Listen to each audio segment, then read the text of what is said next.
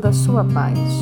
Olá, bom dia. Que o amor de Jesus invada os nossos corações nesse instante. Sou Melissa dos Santos e começa agora mais um podcast Café com Espiritismo. Depois de refletirmos juntos durante nove meses sobre a oração do Pai Nosso, com a ajuda dos ensinamentos de Meimei, hoje iremos começar um novo livro. Toda semana traremos aqui uma lição para nossa reflexão. Querem saber qual o livro escolhido? Então vamos lá. Iremos ler e refletir juntos nas lições valiosas do Sinal Verde, um livro de André Luiz, psicografia de Chico Xavier. Sinal Verde traz vários conselhos de como agir ou analisar as várias situações da vida. Mas antes de mergulharmos nos ensinamentos de André Luiz, gostaríamos de trazer aqui alguns trechos do prefácio maravilhoso desta obra.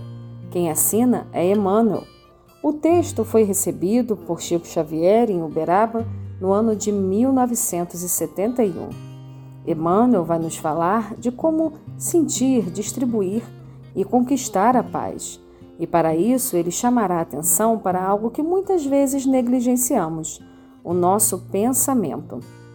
Emmanuel já começa o texto dizendo assim: Todos sabemos da necessidade de paz íntima, da paz que nos patrocine a segurança.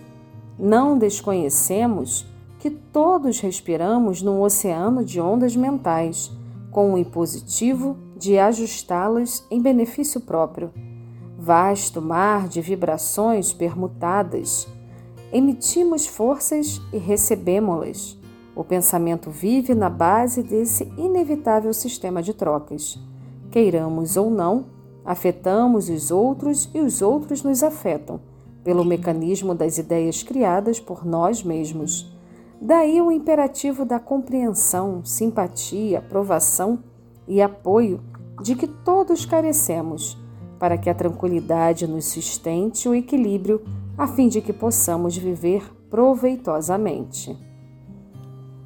Vamos fazer ligeira pausa no texto para analisar o conteúdo tão importante. Estamos em um mundo globalizado.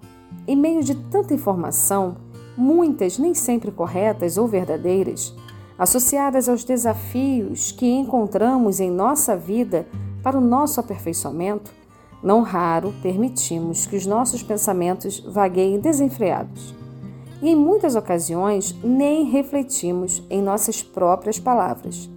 Em outras tantas, nos deixamos afundar pelo pessimismo, nos esquecemos da nossa própria fé e que há um Pai de amor que permite que amigos espirituais estejam ao nosso lado nessa nossa travessia pelo plano terrestre. Mas reparem o que Emmanuel nos trouxe. Embora estejamos nesse oceano de ondas mentais, como o mentor nos colocou, cabe a nós, a cada um de nós, ajustar as ondas em nosso próprio benefício. Ou seja, cabe a nós refletirmos na informação ou no desafio que nos foi passado e extrair o melhor.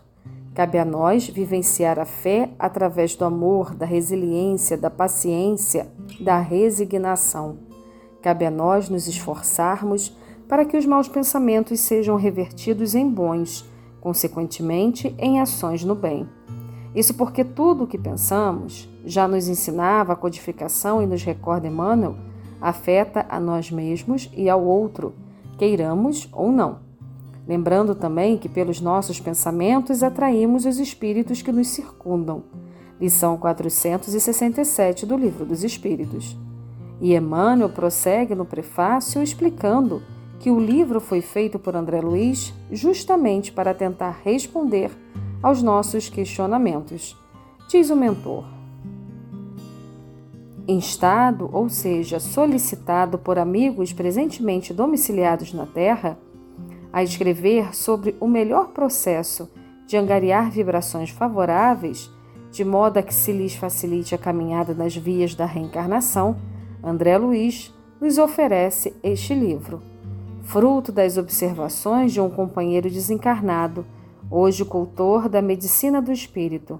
Encontramos nesse volume abençoada série de respostas a perguntas inarticuladas de quantos estagiam no internato da experiência física, indicando o rumo certo na viagem do cotidiano.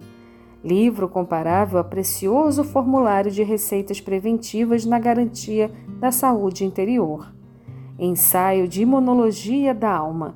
Vacinação espiritual contra a queda nos complexos de culpa, dos quais nunca se sabe com que espécie de angústia, desequilíbrio, doença ou depressão se vai sair. Emmanuel ressalta a importância de refletirmos nas lições do sinal verde e continua explicando até o porquê de André Luiz ter escolhido esse nome para o livro. André Luiz recordou com muita propriedade as leis do trânsito que asseguram a ordem e a tranquilidade nas rodovias do mundo, se devidamente respeitadas, e intitulou este livro com a expressiva legenda Sinal Verde.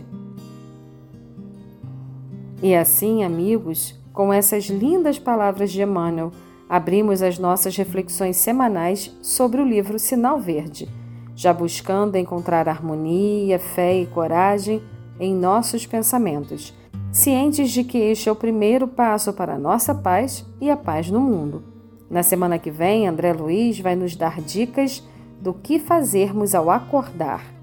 Que Jesus e suas atitudes no bem possam estar presentes sempre em todos os nossos pensamentos, para que possamos reforçar em nós a vontade de seguir os passos do Mestre, em ações de amor e luz conosco mesmo e com todos os que possamos compartilhar. Que assim possa ser. E até o próximo podcast Café com Espiritismo.